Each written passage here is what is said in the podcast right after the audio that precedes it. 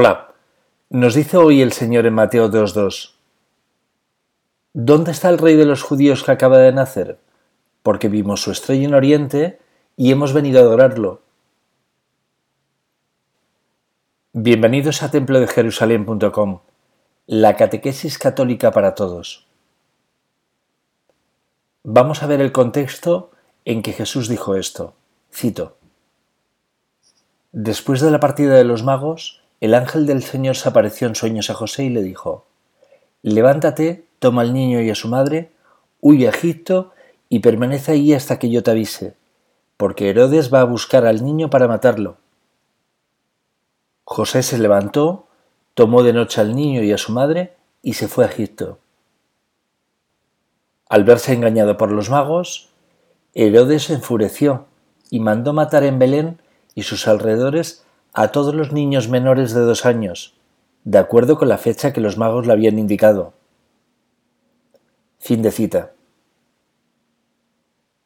Hoy es el Día de los Santos Inocentes y recordamos la muerte de los niños inocentes de Belén, que es la actual Palestina. Desde su nacimiento, Jesús sufrió el martirio y con él su sagrada familia, que son su padre y su madre. El martirio es el testimonio que damos los cristianos, con Cristo a la cabeza, de la verdad de su fe y de su doctrina. Cuando damos testimonio de Cristo, vivimos con Cristo y sufrimos con Cristo. No tenemos que morir para encontrarnos con Cristo, como piensan algunos, sino que Cristo vive ya en nosotros. Los que no dan testimonio de Cristo, tampoco Cristo da testimonio de ellos. La muerte, para los que dan testimonio, ya no existe, porque esos saben que la muerte es el pecado, y aunque somos débiles y pecadores, somos penitentes, como le gusta al Señor. Arrepentidos quiere el Señor, tendremos numerosísimas tentaciones para abandonarle, pero ellas nos hacen más fuertes. Nuestro testimonio generará persecuciones de todo tipo, y en muchos de nuestros hermanos hasta la muerte. Como en tiempos de Jesús, algunos malhechores de otras confesiones, que no tienen a Dios, pensarán que agradan a Dios martirizando a los cristianos. Cuando defendéis la vida frente a la muerte del aborto, cuando defendéis el amor leal y sincero en el matrimonio y rechazáis el vicio y la promiscuidad, estáis dando testimonio de Dios y de sus mandamientos. Cuando no das falso testimonio ni mientes, cuando no coges nada que no sea tuyo, por pequeño que sea, cuando no deseas ni envidias lo ajeno, estás dando testimonio de Dios y sus mandamientos.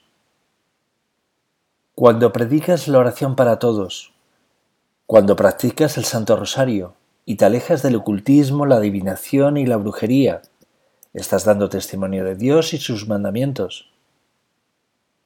Cuando no adoráis a otras personas, cuando no hacéis de estas personas vuestros ídolos, ya que sabéis que tienen más fama, más belleza y más riqueza que los demás, y solo adoráis a vuestro Señor Jesucristo, estáis dando testimonio de Dios y sus mandamientos.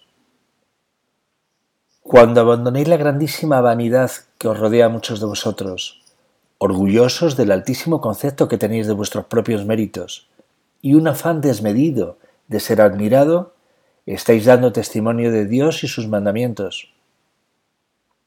Si guardáis la palabra de Dios y sus mandatos, el amor de Dios se encuentra en plenitud en vosotros. Se acabó la soledad, se acabó el miedo, vuestra vida tendrá una perspectiva eterna y estaréis profundamente alegres por ello. Por supuesto que habrá momentos tristes, pero sabréis muy bien pasar rápido la página de sus capítulos. Si por el contrario no guardáis su palabra y sus mandatos, verdaderamente el amor de Dios no se encuentra en vosotros. Os parecéis una flor que ha nacido en el campo y que tiene los días contados para marchitarse.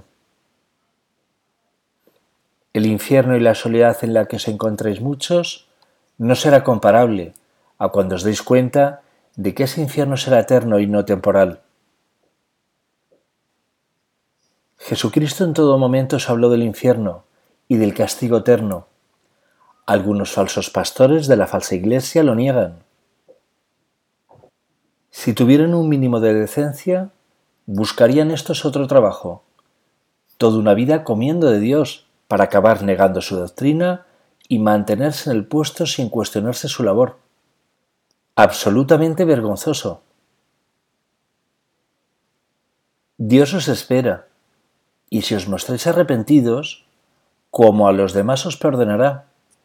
Pero si decidís mantener vuestra rebeldía y no guardéis su palabra y sus mandatos, no encontraréis más que oscuridad y tinieblas eternas. Finalizamos con Juan 3:17. Mirad vosotros, los que no queréis escuchar la palabra de Dios y guardar sus mandatos, que son la luz, lo que dice el Señor de vosotros.